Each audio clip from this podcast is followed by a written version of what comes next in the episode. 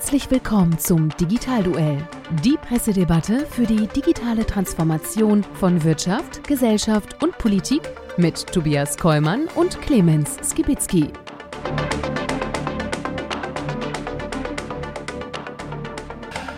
Hallo und herzlich willkommen einmal mehr zum Digitalduell unserer Pressedebatte rund um das Thema digitale Transformation in Wirtschaft, Gesellschaft und Politik. Mein Name ist Tobias Kollmann und mit mir in unserem wunderschönen Podcast Van sitzt wie immer mein kongenialer Partner. Jetzt sage ich einfach mal nix. Der Clemens. Tag.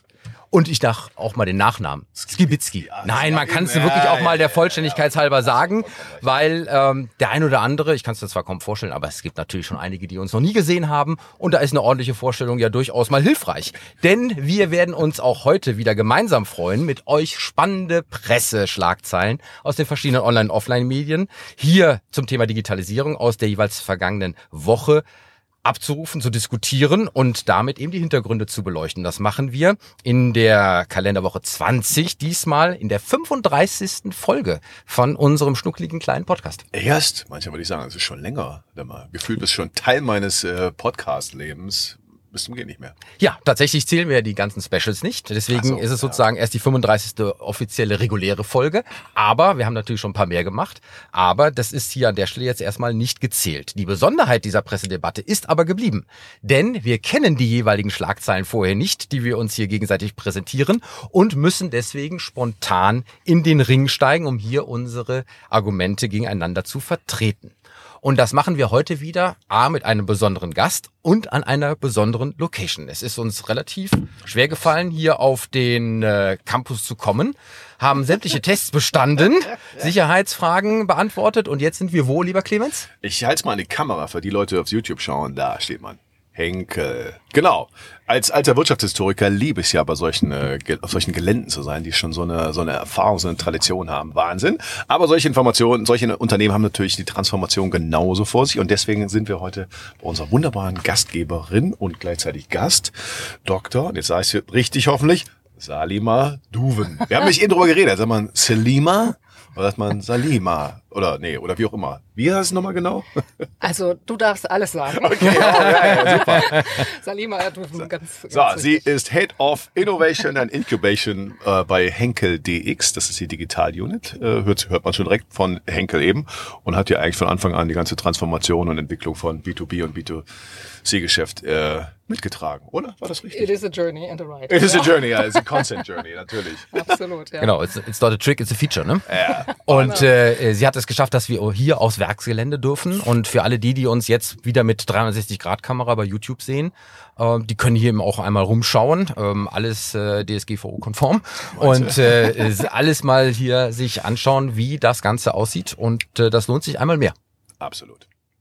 Und wie immer steigen wir am Anfang zum Warmwerden in ein paar Kurzschlagzeilen ein, die wir hier äh, gefunden haben, weil sie immer mal wieder Themen adressieren, die wir auch schon in der Sendung hatten und trotzdem eben hier äh, von uns auch äh, weitergetrieben werden sollen. Und da habe ich etwas aus der T3N zum Einstieg 18.05.22 nach Protesten.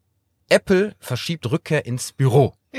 Und wir haben das Thema äh, Homeoffice schon oft gehabt und haben ja auch gesagt, äh, dass es Studien gibt, wo die Mitarbeiter eben zum Besten gegeben haben, dass sie eigentlich gar nicht mehr zurück wollen, sondern gerne lieber zu Hause bleiben möchten und dass das ja auch immer wieder zu Konflikten führt, weil diejenigen, die auf der Unternehmensseite das Ganze äh, sich anschauen, äh, sie doch wieder gerne im Office zurück hätten. Da gibt es auch gute Vor- und äh, Kontrapunkte.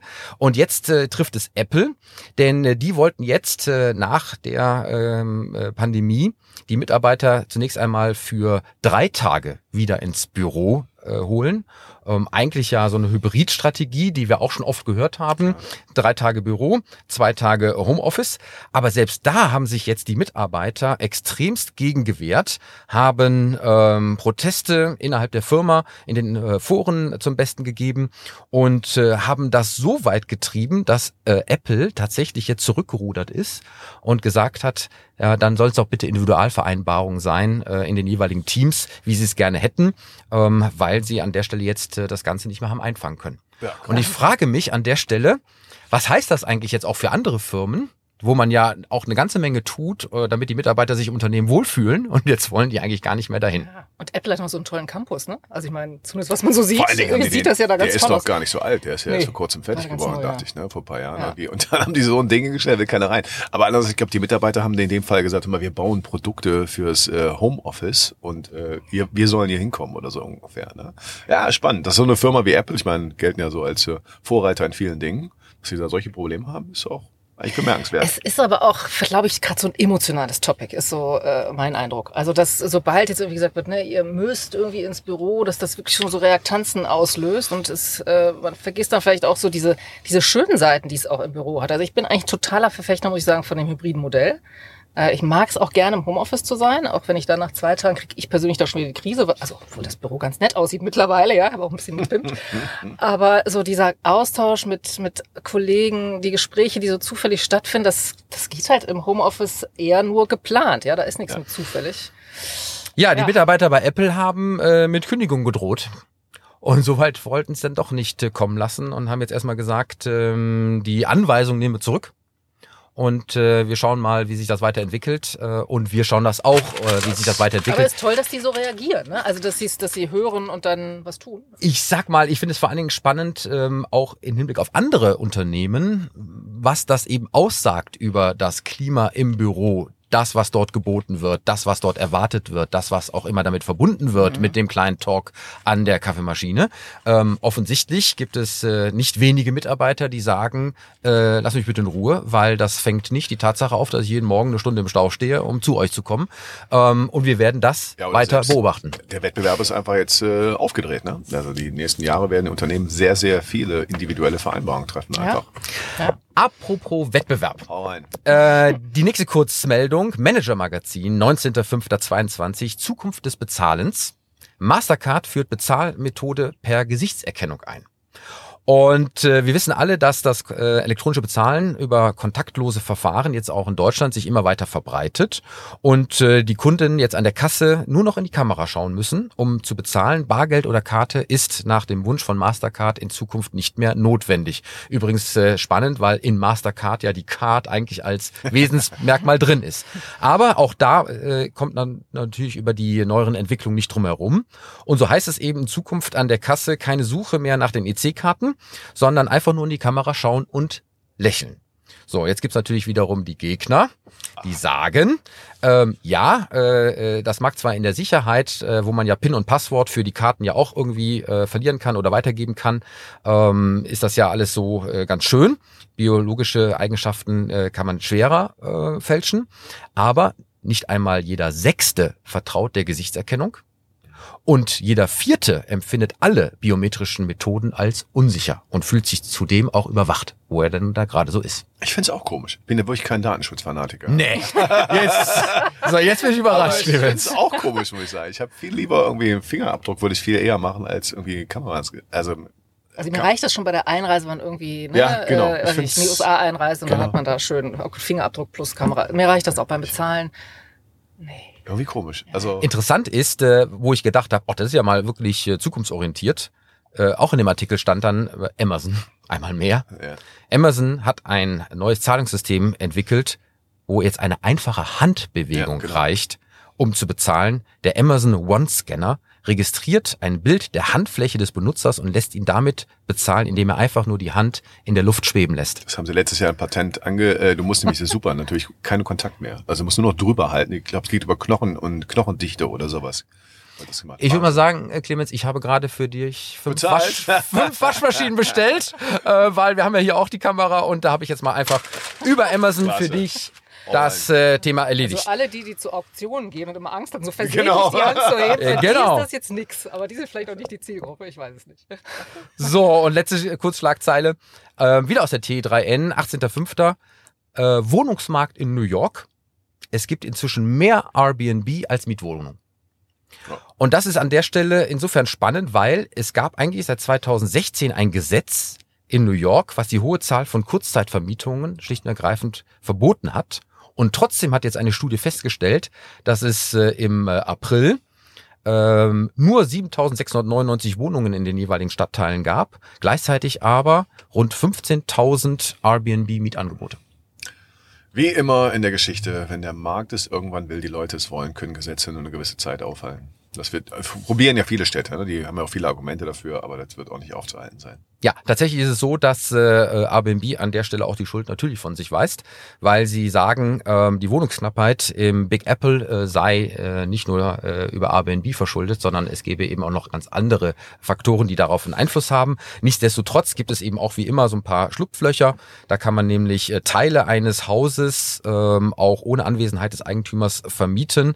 Das äh, ist die sogenannte Brownstone Gartenwohnung-Regel. Wusste ich gar nicht. Ach. Gibt es aber dort. Und und äh, die wird da wohl auch äh, entsprechend häufig für genutzt.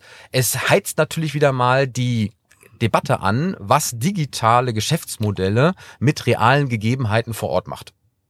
Und wir wissen überall äh, auf der ganzen Welt ist Airbnb natürlich auch immer wieder ein äh, Unternehmen, was genannt wird für diese ganzen Thematiken, wo digitale Welt und reale Welt aufeinanderprallt.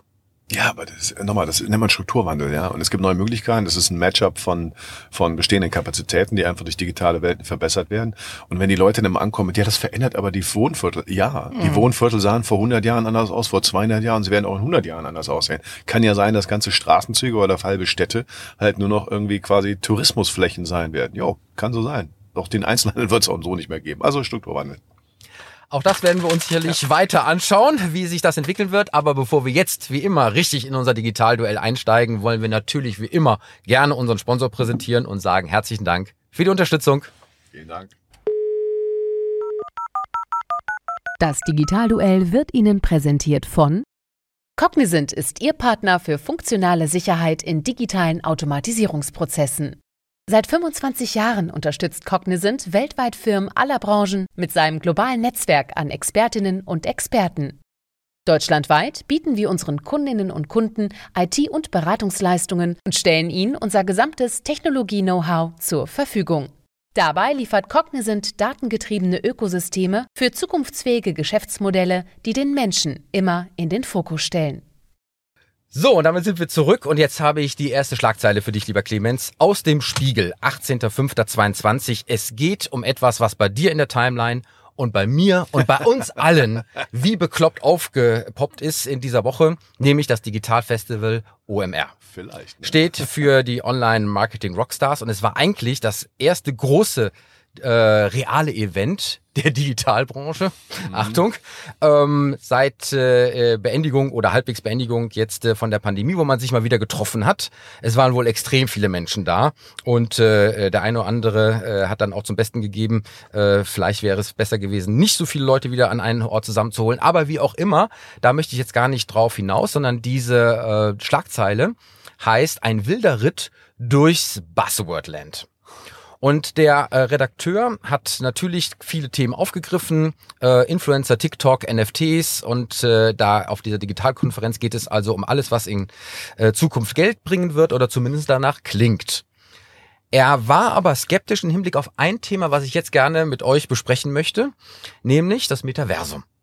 So, denn er hatte dort ähm, einen Interviewpartner, Benedict Evans, der in Hinblick auf einen Vortrag und den Titel dieses Vortrages, jede Brand braucht eine Metaverse-Strategie, kritisch angemerkt hat, ich zitiere, was zum Teufel soll das bedeuten?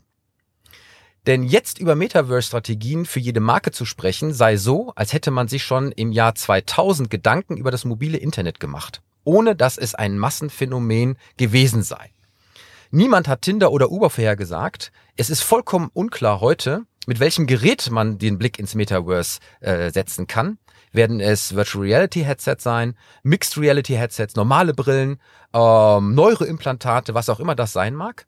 Ähm, er rät dazu, sich damit zwar zu beschäftigen, aber sich auch nicht zu verrückt zu machen, denn noch sind überhaupt keine Verbraucher in diesem Metaverse und man weiß auch noch nicht mal, was es in Zukunft eigentlich sein wird. Es gibt nichts zu kaufen, man kann nichts tun, es existiert einfach noch nicht.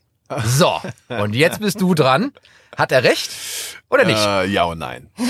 Ja und nein. Also er hat in einer Sache recht. Also zu sagen, da ist keiner, das würde ich jetzt nicht mehr so sagen. Das ist jetzt anders. Also wer, er bezieht sich ja schon mal auch auf der damals Second Life wahrscheinlich, ne? Aber da war der wirklich riesen PR-Hype. Alle Unterne Unternehmen rannten dann lustigerweise teilweise die gleichen Vorreiter wie heute. Und dann standen sie da mit lauter PR-Verantwortlichen, aber irgendwie keine, keine Menschen. Das ist jetzt schon ein bisschen anders. Ich glaube schon, dass da jetzt eine sehr interessante Zielgruppe ist, gerade bei diesen ganzen NFT-Geschichten. Also erstmal sind ja die ganzen Gamer schon mal da. Ein paar hundert Millionen Leute, die halt so schon so eigentlich Metaverse-Anwendungen eigentlich haben und die ganzen Ingame-Käufe und da ist ja schon was. Und das ist auch äh, gerade bei den NFTs, glaube ich, eine interessante Zielgruppe, weil die natürlich, äh, das sind, das sind Innovatoren, die haben teilweise auch Geld. Da ist schon was da. Aber dass jede Firma das jetzt schon braucht, das würde ich auch äh, erstmal stark anzeigen. Wir sind in einer wirklichen totalen Frühphase und der Tipp, sich damit zu beschäftigen, finde ich genau richtig. Aber eben, wie gesagt, der Satz, jedes Unternehmen braucht das, das ist jetzt noch ein bisschen früh. Also ich muss sagen, aus meiner, ich war nicht bei der OMR, musste tausendmal fragen, hey, treffen wir uns, bist du auch da? Ich so, nee, weil die buchen mich nicht. Das ist nämlich ein Festival. Ja, das ist, das ist auch genau richtig. Also ich, die probieren natürlich mit den Masterclasses da auch mehr draus zu machen. Finde ich auch super. Also Wir sind auch nicht cool genug. Nee, und, und nee, hohe, nein, wir sind einfach B2B. Ich hatte drei Keynotes in drei anderen Branchen, in drei Städten zu der gleichen Zeit. Ich, äh, also dort bei der OMR wäre wär, wär überhaupt nicht mehr im Publikum gewesen. Aber also ein anderer Fall. Ich finde, dass die, äh, die meisten Unternehmen sind nicht mal im Web 2.0 angekommen und deswegen ins Web 3.0 alle rennen zu müssen, finde ich ein bisschen Quatsch. Ah, bei Web 3.0 sträuben sich mir immer die Nackenhaare, weil äh, ich frage mich immer, wie kann nach Industrie 4.0 eigentlich Web 3.0 kommen?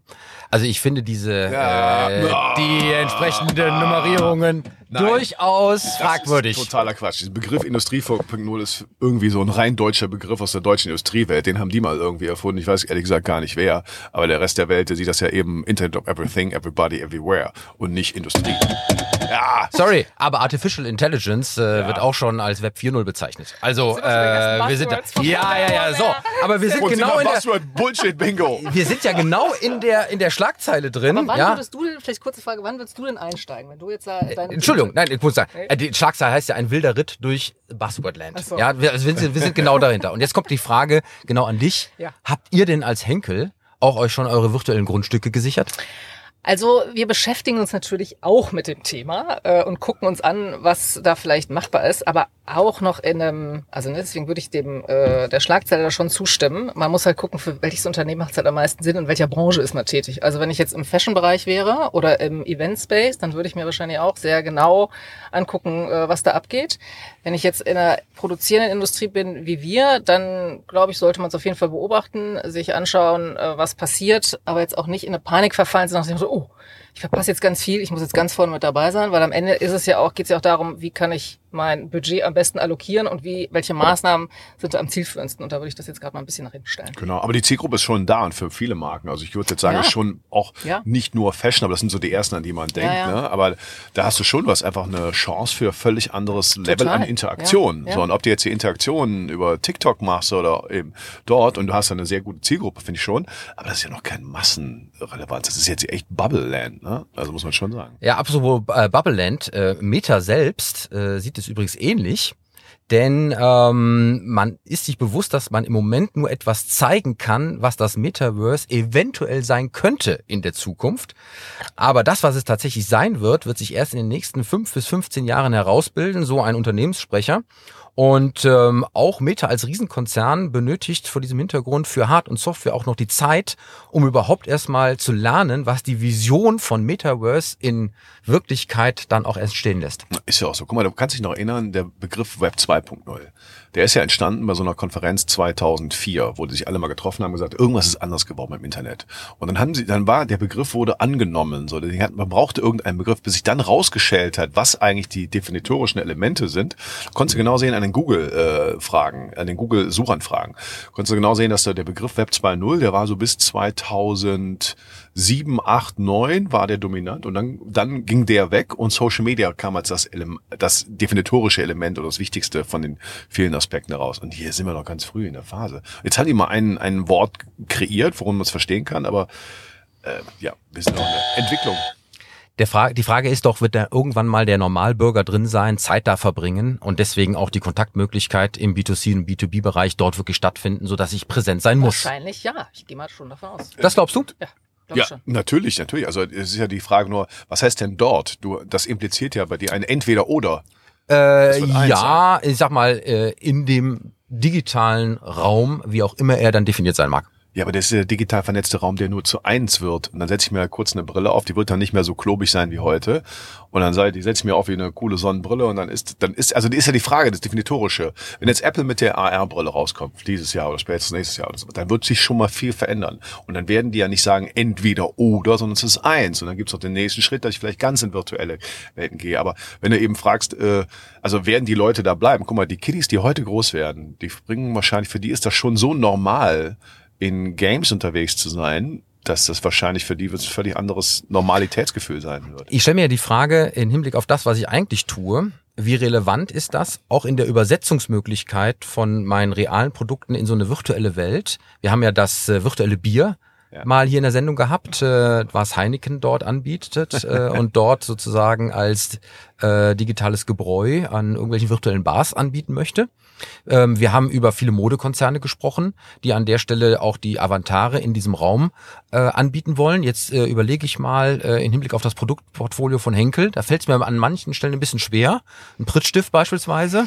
Ähm, was mache ich damit im Metaverse? Ja, bastel ich wie die Welt noch schöner.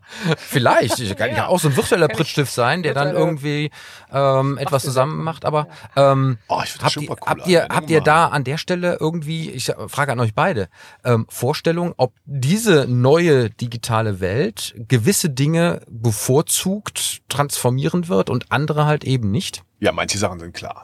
Also diese, also die Grund, das Grundbedürfnis von einer äh, gewissen Zahl von Menschen, sich über Marken zu positionieren, die bleibt ja. Das heißt, die werden dann nicht mehr, da gehst du halt nicht mehr nur auf deine Hockeyclub-Party mit deiner, deinen Lieblingsschuhen, deiner, du, du kommunizierst ja heute auch Marken. Ob das jetzt das Logo von Nike ist oder irgendwas, das werden die da genauso machen. Da ist es einfach sehr, sehr, da wo Marken halt zur eigenen Positionierung helfen und zur Identifikation von Zielgruppen. Wir sind eine Community, siehst ja gerade diesen Board Ape, so, oh, du hast auch so, dann könntest du sagen, ja, was und, was für ein Quatsch. Und die anderen sagen, ah, du bist auch so ein cooler Vorreiter. Also, das ist ja genau das gleiche. Das Grundbedürfnis wird ja nur in neuen Möglichkeiten erfüllt. Und äh, da ist es naheliegend. Ich glaube, die anderen Sachen noch so spannend. Eben genau sowas wie Prittstift, Waschmittel. Okay, ist das da auch so ähnlich, ja oder nein? Ja, ist aber auch für uns. Aber Werden ich glaube wir schon, irgendwann mal geht. nur noch als Avatare vor anderen Avataren stehen und unsere Lehre und unsere Wissensvermittlung machen? Unter Umständen ja. Also ich habe für mich ist immer dieser Film, äh, ich glaube Surrogate hieß der, äh, den, den kann ich dir empfehlen. Da liegen die quasi den ganzen Tag nur in ihren Art Sarkophagen. Er sagt, ach nee, heute sehe ich nicht gut aus, nicht irgendwas. Und ihre wunderhübschen Avatare mit allen gefühlsechten, also von Haut und Wind und irgendwas, rennen halt durch die Gegend. So, kann so sein, dass das für viele Leute interessant sein Ich glaube, das wird so sein, wahrscheinlich in Wellen, wie es bei der Digitalisierung auch insgesamt war. Ne? Also erst kam ja, keine Ahnung, Medienbranche ganz früh, andere Branchen kamen halt sehr spät. Und so, glaube ich, kann ich mir das bei der Umsetzung im Metaverse auch vorstellen, dass halt manche eben viel früher relevante Fälle haben und Lehre kann ich mir da auch sehr gut vorstellen. Ich kann mir auch Reisen gut vorstellen, ja. Also genau. so auf den Malediven dann irgendwie zu Hause im Wohnzimmer zu sein, großartig, ja, für so ein Wochenende oder sowas, keine Ahnung.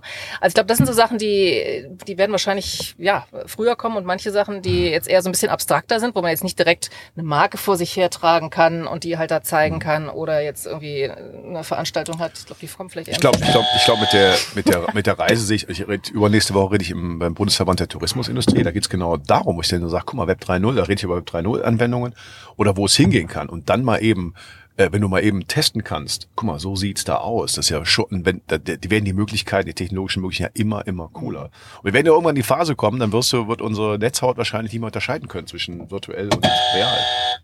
Mit Blick auf die Uhr ja, okay. muss ich an der Stelle ah. einmal kurz äh, sagen, der größte Vorteil an Avataren im Metaverse ist, sie werden nicht älter.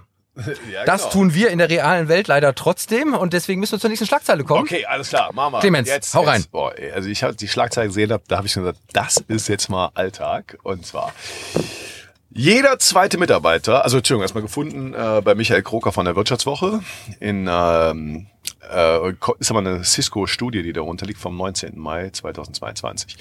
Jeder zweite Mitarbeiter umgeht Security-Lösungen des eigenen Unternehmens. Ups. Ups. Und das ist das, was keiner offiziell sagt, haben die mal hier untersucht. Ne? Und zwar. Also hier ist die Ausnahme. Nein, nein, natürlich. Nicht so. natürlich. So, worum, und warum, warum machen die das wohl? Was schätzt ihr? Oh nee, muss anders sein. Okay, wir werden gleich diskutieren.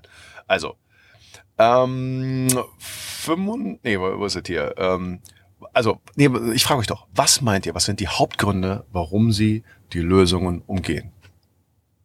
um einfach sich schneller einzuloggen, ähm, um äh, an der Stelle ähm, sich nicht so ein kompliziertes Passwort äh, zu merken, um vielleicht doch äh, von woanders drauf zurückzugreifen, obwohl sie es nicht dürfen. Äh, mir fallen da ein paar Punkte ein. Ja. Also unterm Strich würde ich auch sagen, weil es einfach einfachere Lösungen gibt. Genau. Es ist nicht einfach und es dauert viel zu lange, es kostet halt sehr, sehr viel Zeit. Oh. So, wie viel, also der, hier 55 Prozent der Mitarbeiter äh, umgehen die Sicherheitsmaßnahmen mindestens einmal pro Woche, 17 Prozent tun es sogar täglich. So, äh, 42 Prozent der Beschäftigten äh, brauchen mindestens 10 Minuten jeden Tag, um die Anforderungen der Datensicherheit zu erfüllen. 9 Prozent sogar mehr als 30 Minuten. Durchschnittlich verbringt jeder Beschäftigte in Deutschland rund 13,5 Minuten täglich mit Cybersecurity-Maßnahmen. Wahnsinn. Wow. Was machen die denn da? So, und die fühlen, die fühlen sich bei, äh, bei Passwörtern fühlen sich wohl, bei Fingerabdruck und so weiter, aber eben viele andere Maßnahmen nicht. So, jetzt haben, jetzt kommt meine Frage und Diskussionspunkt dazu. Das ist die Realität, die wahrscheinlich kaum Unternehmen zugeben darf. Aber wie machen wir das denn? Wie schaffen wir das denn, dass die Leute, ähm, also als Führ wir sind jetzt Führungskräfte und wir müssen jetzt die Leute dazu bringen, weil die Sicherheitsanforderungen oder die Risiken werden immer größer. Und äh, wenn die Menschen jetzt die Sicherheitsanforderungen nicht umgehen, dann müssen wir uns Gedanken machen als Unternehmen. Was machen wir? Also ich sag mal, äh, ausgehend von der Kurzschlagzeile, die wir hatten, würde ich sagen, äh, einfach Gesichtserkennung und äh, das Thema ist erledigt. Alles andere ist dann hinter den Systemen geregelt. Das heißt, äh, die Frage der Sicherheitseinstellung müsste ja dann logischerweise so weit weg vom einzelnen Menschen wie nur möglich ja, äh, in der Einfachheit äh, des äh, wirklich einmaligen oder erstmaligen Zugangs morgens und wie auch immer. Und äh, das muss dann schon erledigt sein. Was mehr Angst macht an der Stelle ist ja auch immer, ähm, wir wissen ja auch die ganzen Schlagzeilen Industriespionage, ähm, Viren, die eingeschleppt werden, Sicherheitslücken. Und wir hatten, glaube ich, auch mal dieses Beispiel äh, französische Nationalbank. Ja, äh, Passwort 123456. Ja, äh, äh, wirklich kein Scherz. Und äh, das sind ja so Dinge, wo eigentlich Menschen auch mit in Verbund mit Sicherheitsmaßnahmen immer noch ein schwaches Glied sind Ja, in der Kette. absolut. So, und die, die, die, die Frage, was kann man damit machen, ist natürlich auf der einen Seite Maßnahmen noch mal weiter aufplustern, auf der anderen Seite noch mehr Schulung und Verständnis schaffen, für das da was passiert, oder Technologie wiederum nutzen, es um so einfach wie möglich zu machen, ähm, dass die Verantwortung auch für Sicherheit weggeht vom Menschen hin in die Systeme. Wie auch immer das aussehen mag.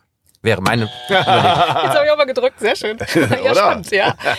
Also ich würde es, glaube ich, aus meiner Innovationsbrille angehen, das Thema. Ja, also wenn ich jetzt feststelle als Unternehmen, ich habe dieses massive Problem, weil irgendwie werde ich es ja dann wissen als Unternehmen, dass meine Mitarbeiter irgendwie die Sachen umgehen, würde ich jetzt mal hoffen, äh, dann würde ich, glaube ich, sehr genau gucken, okay, was ist denn eigentlich das Problem?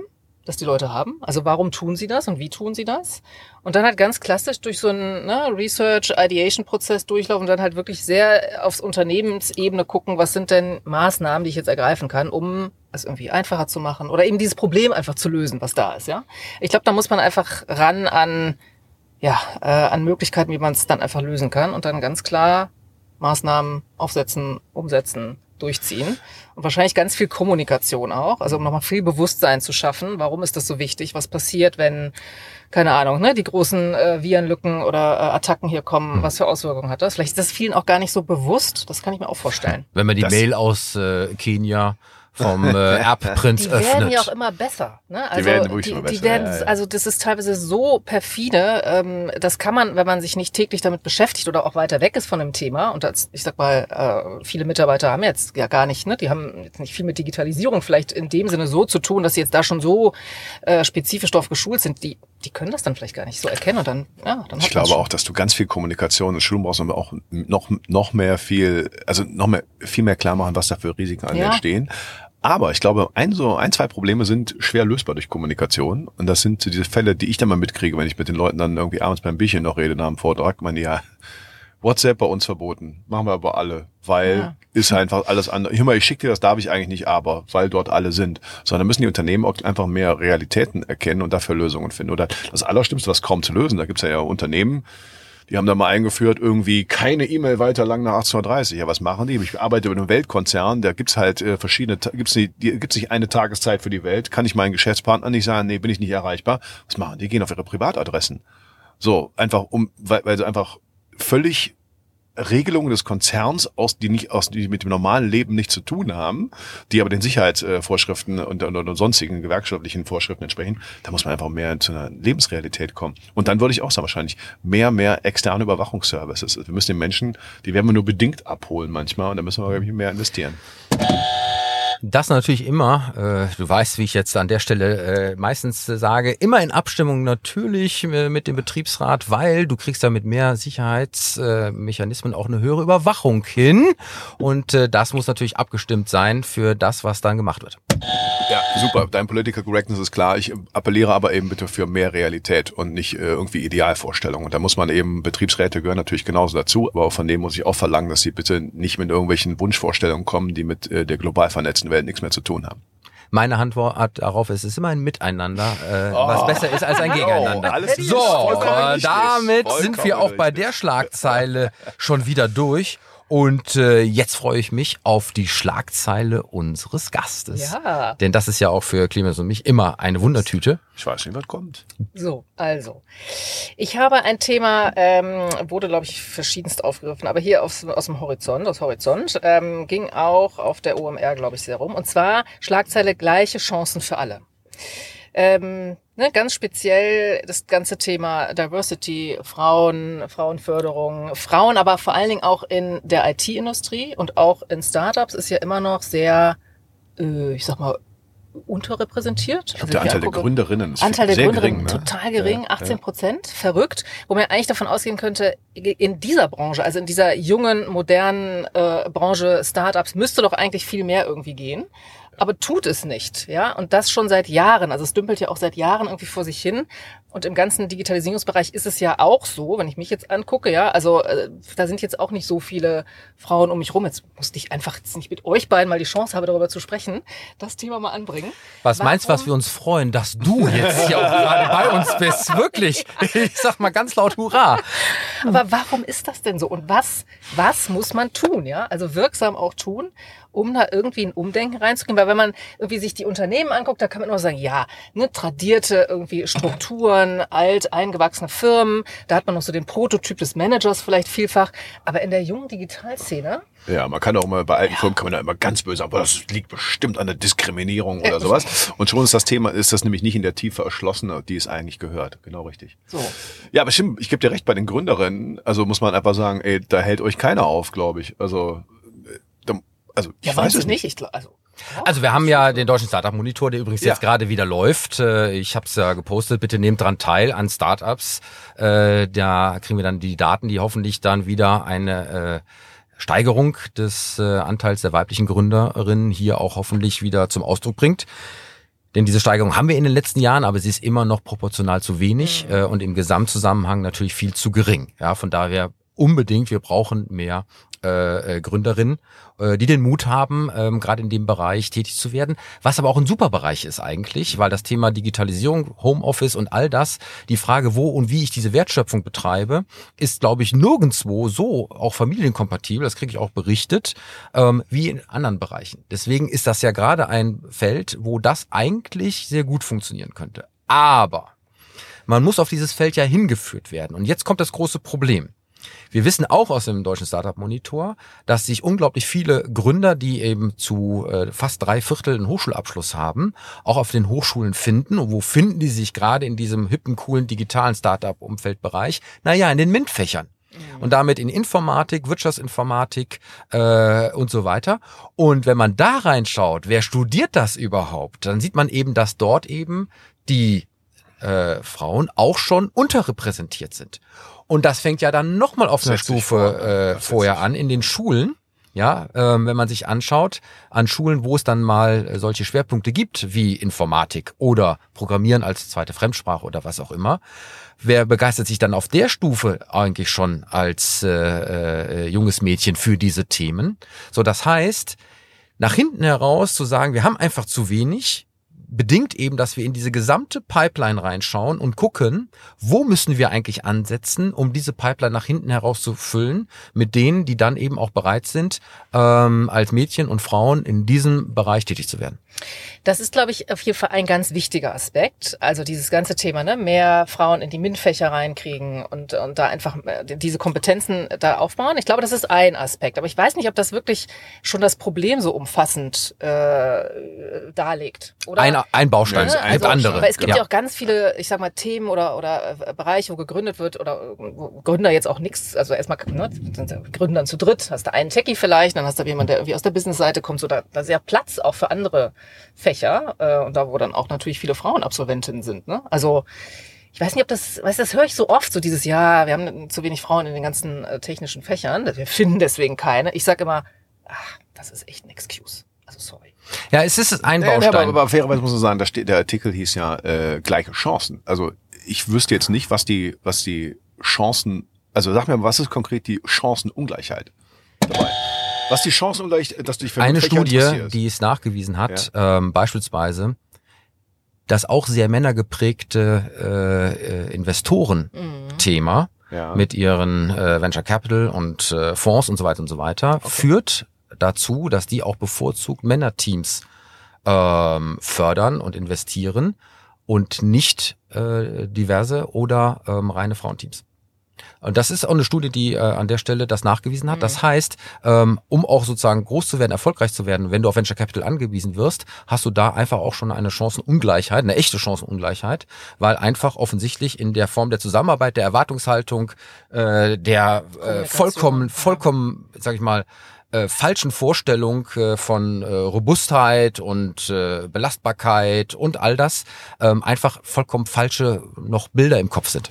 Ja, also ich glaube aber, dass sich das, also klar, das ist ein langer Weg, aber jetzt bei der OMR gerade war ja auch hier die Verena Pauster und so, die alle sagen, ja, super, wir sind jetzt weibliche Investoren, dann will ich mal gucken auch, dann, also müsst ihr halt die richtigen rausfinden, wenn ihr daran arbeiten Ja, aber wollt. es ist prozentual noch klar. relativ gering. Natürlich. Ja, Ja. gut, klar, das, das wird wahrscheinlich eine Zeit dauern. Ich will nur darauf hinaus, dass wir uns nicht, dass wir uns nicht, also dass wir das Problem ganzheitlich diskutieren und überlegen, anstatt immer zu sagen, ja, das muss daran liegen, dass die alle so böse sind. Also ich glaube, Mhm. das sind auch viele, viele Aspekte. Ich sehe es ja bei mir selber, da müssen halt in der Partnerschaft muss es auch gut funktionieren. Wobei- ja, weil, weil, weil ja. also du, du denkst, hast natürlich zur Überlegung, guck mal, wer, vielleicht, äh, wer hat, äh, wer bleibt wegen Kindern zu Hause? zum Beispiel oder längere Zeit. Wir sind beide zu Hause äh, beide selbstständig. Wir haben uns das konnten das sehr gut aufteilen. Das geht aber in vielen anderen Jobs halt nicht so einfach. Und da muss man leider auch sagen, das geht auch nicht mit jedem Kind. Also es gibt Kinder, da ist das vielleicht einfacher möglich, aber anderen vielleicht nicht. So und im Zweifelsfall, das will zwar keiner hören, aber also meine Tochter bevorzugt, glaube ich, äh, eine Frau anstatt mir, wenn sie mit, wenn sie Wahl hat, wenn sie Zeit verbringen kann. Und das liegt nicht unbedingt, dass wir Ich möchte an der Zeit Stelle haben. wirklich kurz mal weggehen von den Startups hin in die Unternehmen, weil wir haben ja öfters auch mal Meldungen gehabt, wo beispielsweise jetzt neue Positionen wie Chief äh, Digital Officer äh, durchaus mit Frauen äh, besetzt werden. Ich habe dann mal immer so kritisch angemahnt, Achtung, bitte nicht nur in der Erfüllung einer Quote in den Vorständen jetzt mit diesem Thema gemischt, aber man sieht es eben häufiger ähm, und ich bin fest davon überzeugt, dass das am Ende des Tages natürlich auch kompetenzgetrieben ist. Nur, ist das nicht vielleicht auch für die Unternehmen eine Chance in diesem Feld, auch für die Frauen in diesem Feld, eigentlich ähm, Karrieregeschichten zu schreiben, ähm, um dort eben sich ein, ein, ein Metier und ein Terrain aufzubauen, was äh, sehr gut besetzt werden kann. Ja, absolut. Also äh, auch ich, also das Unternehmen oder die Unternehmen, glaube ich, generell, und da zählen wir natürlich auch dazu, haben ja auch die gleichen Probleme, dass es jetzt nicht so einfach ist in dem technischen Bereich oder jetzt hier bei uns der ganze Bereich DX ist ein, ist ein großer Bereich ne, mit äh, mehr als 1200 Leuten. Wenn man sich da eben anguckt, wie viele Frauen sind da insgesamt, dann ist das natürlich auch äh, prozentual viel, viel und auch absolut natürlich viel, viel weniger, äh, auch in den Führungspositionen. Also da arbeiten wir jetzt auch sehr konkret dran und sehr hart dran. Ähm, und natürlich, je mehr Frauen man auch in sichtbaren Positionen hat, desto mehr Nachzugeffekte hat das dann auch. Ja, also diese typischen Rollenbilder. Und das ist dann toll, wenn eine Verena Pauster und eine Lea Sophie Kramer auf der OMR auf den Bühnen stehen oder eine Tijen Onaran da so ganz toll äh, vorneweg äh, für das Thema einsteht. Das, das bringt dann für andere Frauen ganz viel Empowerment und, und äh, ne, das, Das glaube ich auch. Das hilft. Und so ist in Unternehmen auch, ja. Also, dass wir jetzt äh, eine weibliche äh, Vorständin haben für äh, den Bereich HR, ähm, dass wir ähm, im Bereich TISIFs äh, eine Top-Managerin leitet, den ganzen Finanzbereich. Also, da sind jetzt äh, Rollenvorbilder äh, da und das, glaube ich, ähm, hilft. Aber trotzdem muss man halt noch äh, ja sehr konkret. Die, ich finde Auch wir bei- müssen bei- an der Stelle schauen, übrigens für unseren äh, Podcast Digitalduell. Äh, die Quote, die wir haben zwischen äh, männlichen Gästen und weiblichen Gästen, ist auch ein eindeutig eher zu den männlichen. Ja, aber das also ist wenn doch, ich das durch meine Schlagzeile erreiche, dass ihr mehr Frauen rein und großartig. Nee, aber, aber, weißt du, ich meine, ich, keine Ahnung, ich glaube, das ist ja auch irgendwie Vorprägung. Ich habe, äh, ich finde, also für mich war das nie so relevant. Ich will halt interessante Leute da haben. So, und das ist, ich weiß, dass das, dass das für viele ein Thema ist, aber ich gucke mir das eben an bei Douglas jetzt, genau das gleiche Beispiel. Tina Müller und die Vanessa Stützel, die dann da als Team, das glaube ich, also von für mich eine Firma gefühlt, die ziemlich weit hinten war, zu ganz weit vorne gemacht haben. Das glaube ich auch in einer super Kombination. Solche, solche Role Models brauchst du aber. Ich, wir haben ja das Problem immer beim Speaker. Da kommt dann, also ich wurde, wurde schon zweimal explizit abgesagt mit, wir hätten sie gerne gehabt, aber äh, wir müssen jetzt eine Frau nehmen. Da habe ich gesagt so, okay, kannst du machen. Ähm, aber ich weiß es eigentlich gar nicht, warum ich jetzt darunter leiden soll. Es ging nicht darum, die haben ja nicht gesagt, ja, weil die irgendwie äh, interessanteres da. Das hätte ich sofort akzeptiert, das ist natürlich logisch. Aber das finde ich jetzt auch bescheuert. Also das ist okay. Da hat mir einer erklärt, nee, ich müsste dafür leiden, für die quasi, das wäre okay und so. nee. Verstehe äh, Bevor wir jetzt auf das ganze Thema äh, Sinn oder Unsinn von Quoten äh, mhm. kommen, ähm, glaube ich, müssen wir feststellen, wir wünschen uns einfach viel mehr weibliches Engagement in diesem Bereich rund um digitale Themen, rund um äh, äh Startup-Gründungen äh, und in den jeweiligen Unternehmen. Ähm, und daran kann es keinen Zweifel geben. Ja. Unabhängig jetzt von der Quote. Vollkommen, aber ich meine, ich bin Prinzip so als alter Marktwirtschaftler ja nicht so ein Freund von Quoten. Es hat aber einen Effekt, das stimmt schon. Es geht dann halt schneller in dem Bereich, dass du einfach mehr Leute da hast, dann dauern diese Effekte, also mehr Frauen dann drin, dann sieht man auch mehr, es gibt mehr Role Models und dann äh, beschleunigst du den Prozess. Also für einen gewissen Bereich kann das ja auch sinnvoll sein. Ich weiß aber zum Beispiel, meine Frau würde sagen, ey, ich will nicht für eine, über eine Quote reinrutschen. Ich will, weil ich gut bin. Das kann ich auch verstehen. Ja. Ich bin mittlerweile totaler Fan von der Quote, muss ich sagen. Also mhm. vor ein paar Jahren hätte ich auch noch gesagt, na, ich will jetzt auch nicht so als Quotenfrau gelten. Mittlerweile denke ich, wenn es dann hilft, Meinetwegen ja, genau, bin ich dann auch eine Quotenfrau, genau, ja? Also wenn das hilft, das Thema voranzubringen, fair enough. Ähm, wenn nur so Bewegung reinkommt und irgendwie kam zu wenig Bewegung rein, aber ich verstehe die ganzen Argumente total, die du brachtest und dieses, wir können sie nicht nehmen, ne, weil sie sind jetzt keine Frau, ist natürlich in der Kommunikation auch äh, einfach ganz schwierig. Aber wahrscheinlich hätten ja, die schon zehn Männer, ja? Hätten sie eher sagen müssen, wir müssen Mann Nummer acht leider austauschen. Nee, es ist einfach total aber, bescheuert. Auf so einem Podium hast du halt so eine, so eine Line-Up von Redern, hast du halt auch wirklich, also ich finde, es hat sich deutlich gebessert, aber ja. es war äh, aber es ist oft so. Ich weiß, dass ich jetzt äh, ein paar äh, Buchkommentare bekomme, wenn ich diese Diskussion leider abbrechen muss, äh, weil wir müssen ich zum nächsten dazu Thema. sagen, ich werde meine Tochter, die ist jetzt drei geworden, die werde ich sowas auch. von versuchen äh, zu, zu pushen, dass sie sich für digitale äh, Dinge früh interessiert. Das kann man und dann wird's auch schneller gehen. Ich habe aber natürlich auch eine Gegenschlagzeile für unseren Gast, äh, weil ähm, du ja hier äh, in einer besonderen Funktion tätig bist äh, bei Henkel, nämlich eine Digital-Unit. Und äh, deswegen wollte ich unbedingt ein Thema aufbringen, was vielleicht auch für viele Unternehmen jetzt gerade äh, im Zuge der digitalen Transformation sicherlich ganz, ganz spannend ist. Und es ist eine Premiere. Ich habe nicht zum ersten Mal eine Schlagzeile aus Frankreich äh, mitgebracht, natürlich auf Deutsch übersetzt. Äh, und ich hoffe, ich kann das jetzt richtig aussprechen. Das ist aus der Zeitschrift ähm, Entreprendre. Ja, ich hoffe, das ist genauso richtig. Okay. Ja, äh, 3.5.22 und es geht um die digitale Beidhändigkeit im Dienste des Unternehmens. Und es geht genau darum, dass die Unternehmen vor einer Herausforderung stehen, nämlich einmal ihren Bestand und ihr Bestandsgeschäft äh, vorzuführen, weil der ist, ist in die Cash-Cow und äh, sorgt dafür, dass die entsprechenden äh, Einnahmen auch die Arbeitsplätze finanzieren. Auf der anderen Seite müssen sie aber auch ein Innovationsgeschäft betreiben. Und äh, da kommt jetzt sozusagen das Paradoxon von Kontrolle und Innovation erst einmal, nämlich äh, diese organisatorische Ambidextrie, wie es so schön heißt, nämlich auf der einen Seite eine effiziente Steuerung der Betriebsabläufe und auf der anderen Seite aber die Flexibilität, um die innovativen Lösungen zu ermöglichen. So, jetzt kommt auch mal die Digitalisierung on top, die das eben noch einmal dramatisch macht zwischen einem mechanischen Bestandsgeschäft auf der einen Seite und einem flexiblen, organischen Innovationsgeschäft auf der anderen Seite mit digitalen neuen Geschäftsmodellen. Und dann gibt's die Lösung, ich mache das im Unternehmen, das kann man unter äh, sehr schmerzhaft sein. Ich bilde eine eigene Digital-Unit, so wie bei euch. Es gibt aber auch andere Unternehmen, die so eine Digital-Unit auslagern und bewusst woanders hinsetzen. Mich würde mal jetzt interessieren, deine Erfahrungen aus dem, was ihr jetzt an Lösung genau in diesem Problemfall ähm, angesetzt habt. Ähm, was kannst du anderen mitgeben? Was habt ihr da gelernt? War es eine gute Entscheidung? Ähm, läuft man doch mal hin und wieder gegen die organisatorischen Pumpen? Ja, äh, was dann doch nicht alles geht, äh, ohne jetzt zu viel auszuplaudern ja. natürlich äh, was äh, äh, Internas angeht, aber ähm, was gibst du für Empfehlungen aus deinen Erfahrungen? Ja.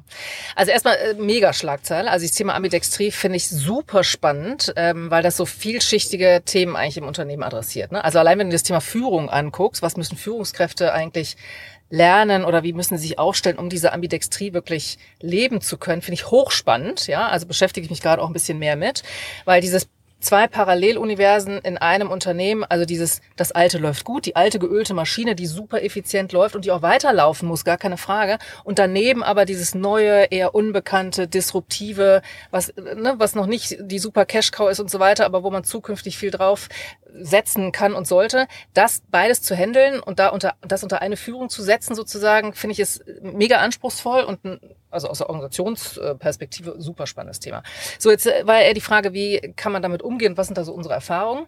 Also ich sag mal, so ein paar Jahre zurück war ja eigentlich so der Trend, alle Unternehmen sind irgendwie mit ihren ähm, Digital-Labs weit weggegangen, ähm, haben die Sachen rausgezogen aus dem Unternehmen, um ja den, den geschützten Raum zu lassen und die schön wursteln zu lassen. Die waren dann auch weit weg. Die waren dann auch weit weg, genau. Auf dem Mars. okay. Äh, und der Rest vom Oder Berlin. Ja.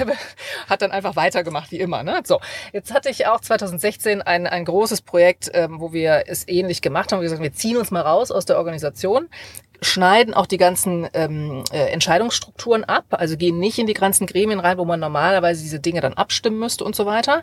Äh, ich hatte dann zu der Zeit an äh, den äh, Vorstand für dieses Projekt berichtet und ähm, habe dann sonst im Prinzip mit niemandem, jetzt mal so übertrieben gesagt, in der Organisation dazu gesprochen führte dazu, dass äh, natürlich sich da viele auf den Schlips getreten fühlten, weil einfach sie in den normalen Entscheidungen gar nicht mehr involviert waren. So, das kann man machen, war zu dem Zeitpunkt, glaube ich, auch gut und richtig, weil es sehr schnell dann auch voranging, ja, wenn man nicht äh, alle Entscheidungsgremien da irgendwie immer mitnehmen muss.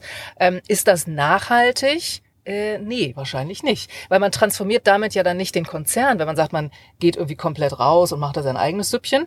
Und das sieht man ja auch eigentlich, wie jetzt äh, die Innovationslabs von vielen Corporates funktionieren. Und so ist es bei uns auch. Wir sind zwar eine, eine eigene Unit, wir sind jetzt keine ausgegründete Unit, ähm, haben aber schon im Prinzip auch einige Spielfelder, die ja ähm, abseits der Business Units auch gut funktionieren, wie jetzt mein Bereich beispielsweise auch. Ich arbeite aber auch viel mit den Business Units zusammen.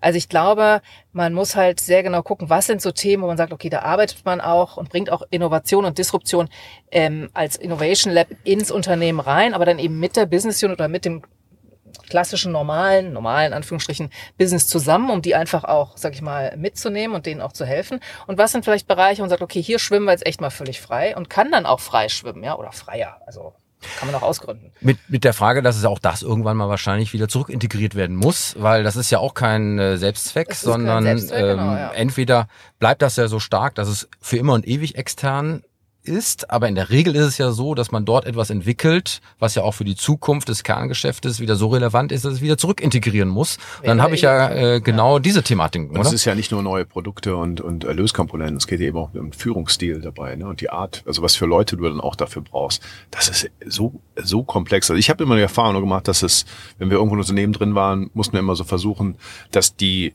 die neuen Gedanken und Einheiten und Möglichkeiten, dass die mindestens so groß waren, dass sie nicht vom Alten gefressen wurden. Das ist ja das Schwierige, ne? Dass die also quasi befruchten sind. Und da haben, finde ich, immer geholfen, wenn wir mit ganz viel digitalen, also wenn wir mit Daten helfen konnten, schneller bessere Entscheidungen zu machen. Dass du nicht in Argumentation kamst, machen wir aber immer so oder immer, ich habe da die Erfahrung und konntest sagen, ja, mag sein, aber guck mal hier, die Daten sagen was völlig anderes.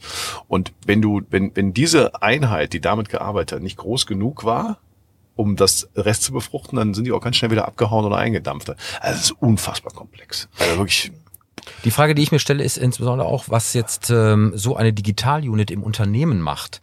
Das kann ja zwei Effekte haben. Super, da kümmert sich jemand drum. Mhm. Oder äh, super, da kümmert sich jemand drum, ohne dass ich mich drum kümmern muss. Mhm. So, das heißt, äh, das wird sozusagen in dann eine, eine Einheit gegossen äh, und äh, dann muss ich mich aber selber nicht mehr drum kümmern, was ja auch verkehrt ist, weil eigentlich ist Digitalisierung auch ein Querschnittsthema in alle Bereiche. Also was ist sozusagen äh, auch äh, mal der, der, der Spagat oder die Balance zwischen Sonderfunktion einerseits äh, und damit aber auch Verantwortung und alles weg, ja, und gleichzeitig zu sagen, ja, aber die machen eigentlich das, was wir äh, auch machen müssen und die helfen uns auch dabei, sozusagen auch als interne Ansprechpartner, äh, die wir Tunis nicht irgendwo anders hingeben sollten. Mhm, ja, also diese Phase, glaube ich, haben wir jetzt hinter uns gelassen. Also es war, äh, auf, ich bin ja jetzt auch schon länger in dem Digitalumfeld. Äh, und am Anfang war das immer so, dass, äh, das ist irgendwie schon zehn Jahre her oder zwölf Jahre, ne, dass immer mir, mir dann gesagt wurde, also äh, du willst jetzt irgendwie dein eigenes Digitalteam aufbauen mit Digitalexperten und eigentlich sollte doch jeder Marketeer Digitalexperte sein 10, 12 Jahren. Ich gesagt, ja, richtig, da sind wir aber noch nicht. Ne? Also deswegen, wir brauchen diese Expertise und die Experten. So, das hat sich dann über die Jahre natürlich total verändert. Natürlich sind jetzt die Marketeers von heute Digitalexperten. Das hat sich einfach gedreht. Ne? Und es gibt natürlich aber wieder neue Themen, wo jetzt eben die Kernorganisation jetzt noch kein Experte drin ist, die jetzt eben aber wieder aus so einer, ich sag mal, aus so einer Sonderrolle, wie du sagst, aus so einem Sonderteam dann rausgetrieben werden können. Ne? Also gerade wenn es so Richtung Trends und Innovation und äh, ne, eben Dinge, die abseits des Kerngeschäfts sind. Also ich glaube, das, das verschiebt sich halt ein Stück weit, aber ähm, dieses, ne, wir, wir geben dann die Sachen ab und wir kümmern uns, wir brauchen uns nicht mehr drum kümmern und ich habe dafür die Unit, ich glaube, den Teil haben wir hinter uns gelassen, weil dafür ist jetzt einfach das äh, digital zu normal. Ja, dafür ist digital ja. zu normal geworden, ja. Und ich glaube, so verschiebt sich das mit den Themen immer ein Stück weiter. Wenn du jetzt in der heutigen Situation einen Mittelständler, der jetzt auch erkannt hat, ähm, er muss jetzt in dem Bereich tätig werden, mhm. ähm, einen Rat geben würdest, wie würdest du das Thema Digitalisierung organisatorisch verankern? Was ist dein bestmöglicher Case? Für einen Mittelständler, der vielleicht jetzt gerade erst anfängt, also ich glaube. Großer Mittelständler, also jetzt nicht. Äh, ja, ja, so. jetzt nicht irgendwie drei Leute ja. oder sowas. Ne? Ähm, ich denke, ich würde heute auch auch immer noch äh, damit, also kommen von, ne, was ist die Strategie, was will der Mittelständler eigentlich erreichen und dann gucken, ähm, was ist denn das wesentliche Thema, womit er sich jetzt beschäftigen will. Das ist ja auch von bis, von groß klein. Ich glaube, ich würde erstmal mit einem kleinen, schlagkräftigen Team wahrscheinlich starten äh, und dann schauen, dass ich einfach schnell mal einen Impact hinkriege. Also schnell auch was, was Sichtbares habe, was ich zeigen kann, wo man ganz konkret eben dann auch der großen Organisation sagen kann, hier, das haben wir jetzt irgendwie auf die Beine gestellt, das hat uns irgendwie das Geschäft nach vorne gebracht, das hat irgendwie die die Kundenzufriedenheit erhöht, was auch immer, um es anfassbar zu machen. Bevor ich jetzt anfange, da irgendwie äh, den ganzen Konzern oder eben diesen ganz, diese ganze Firma äh, umkrempeln zu wollen, weil ich glaube, da ist manchmal dann die Ambition zu groß und die Realität dann zu, zu schwierig. Also eher eher kleiner starten, dafür sehr konkret, sehr schnell Erfolge zeigen und dann im Prinzip ähm, weitergehen. Das nehmen wir gerne mit äh, und ich muss auf die Uhr schauen. Die Zeit ist mal wieder verflogen. Es ist unfassbar, denn äh, wir sind leider auch heute wieder fast am Ende von unserem Digitalduell angelangt. Ich hoffe, dass sich diese Sendung mal wieder sehen und hören lassen kann, lieber Clemens. Und wo gibt es uns? Ach, oh, würde ich sagen, sehen lassen auf YouTube natürlich immer sonntags und natürlich auf allen gängigen äh, Podcast-Plattformen, wer nur zuhören möchte während der Autofahrt, sondern nicht und zuschauen. Ist besser so. Besser so. Und äh, auch diese Sendung wäre natürlich nicht möglich ohne die Unterstützung von unseren zahlreichen Partnern und ich darf sie einmal mehr nennen und uns auch äh, an der Stelle äh, glücklich schätzen, dass wir uns bedanken können bei Gebhard Media, Deutschlands führenden und innovativen Podcast-Producer, der lieben Shirin de Bruyne, Unternehmerin und Kommunikationsexperte mit Persönlichkeit, die unsere Stimme für das Intro und das Outro ist. Wir bedanken uns natürlich bei unserem Sponsor Cognizant Deutschland, Ihr Partner für die digitale Transformation. Und wir bedanken uns natürlich bei unserem lieben Gast, der uns hier euch. auf den äh, Henkelhof, hätte ich jetzt beinahe gesagt, gelotst hat. Liebe Dr. Ja. Salima Duven. Schön, dass du Die da warst. Akademikerrunde hier wieder. Wir waren heute wieder eine absolute Akademikerrunde. Last but not least, unsere Titelmelodie kommt von musicfox.com und damit habe ich doch schon fast alles gesagt, lieber Clemens. Fast. Oder? Du wartest ja nur, bis ich dir sage, du darfst natürlich dein Bett hochfällen nicht vergessen. Ja, das ist immer noch mal etwas zum Schmunzeln am Ende und es kommt einmal mehr aus der T3N. 18.05.22. T3N ist bei dir heute richtig angesagt. Ey. Komisch, ja, es ist einfach so. Manchmal ist es da, manchmal ist es hier. Ähm, aber wie gesagt, wir hatten heute ja die erste äh, Schlagzeile aus Frankreich. Ähm, kennt ihr das größte Problem bei Zoom-Calls? dass Leute vergessen, dass die Kamera an ist. Äh, ja, aber in, das ist nicht ganz falsch, aber im Hinblick auf einen ganz besonderen äh, äh Aspekt. Denn das größte Problem bei Zoom-Calls ist tatsächlich, dass sehr viele keine Hosen anhaben. ja, pass auf. Die Schlagzeile heißt, dieses Tool ergänzt fehlende Hosen in Zoom-Calls. Und zwar bevor du auffliegst. Und es ist für mich wirklich erstaunlich gewesen. Immerhin zehn Prozent der Menschen in Zoom-Calls sollen laut einer Studie keine Hosen tragen. Das ist erst einmal kein Problem, solange derjenige halt eben äh, sich sicher ist, dass wenn er aufsteht, die Kamera auch ausgestaltet ist. Aber es gibt genug Beispiele, wo das eben nicht so war. Das berühmteste ist sicherlich ein Interview mit dem äh, AMC-CEO Adam Aaron, wo die Webcam runtergefallen ist und er auf einmal einen unfreiwilligen Blick auf seine Feinripp-Unterwäsche geboten hat. So, und jetzt gibt es ein Tool, Dieses Tool äh, ist ein, äh, ein Filter für Zoom, der in diesem Moment dir automatisch eine virtuelle Hose verpasst, sodass eben der wirkliche Durchblick auf das, was du eben nicht anhast oder anhast, je nachdem, wie man es sehen möchte, dann auch tatsächlich überfiltert. Jetzt wissen wir, was bei Apple los war. Warum die nicht wieder ins Büro kommen wollten. genau, genau.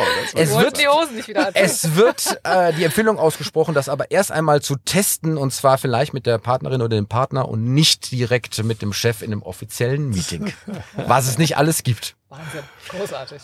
Und damit sind wir wieder am Ende von unserer Sendung angelangt äh, und hoffen, dass wir wieder einige Impulse setzen konnten. Und ich darf wie immer diese Sendung beschließen mit Macht es gut, macht es digital und bleibt gesund. Dankeschön.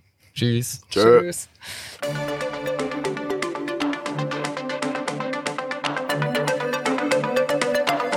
Das war das Digitalduell, die Pressedebatte für die digitale Transformation von Wirtschaft, Gesellschaft und Politik mit Tobias Kollmann und Clemens Skibitzky. Alle Folgen dieser Sendung finden Sie auf unserer Webseite digitalduell.de, auf allen bekannten Podcast-Plattformen und natürlich bei YouTube. Diskutieren Sie auch mit uns bei Twitter unter dem Hashtag Digitalduell.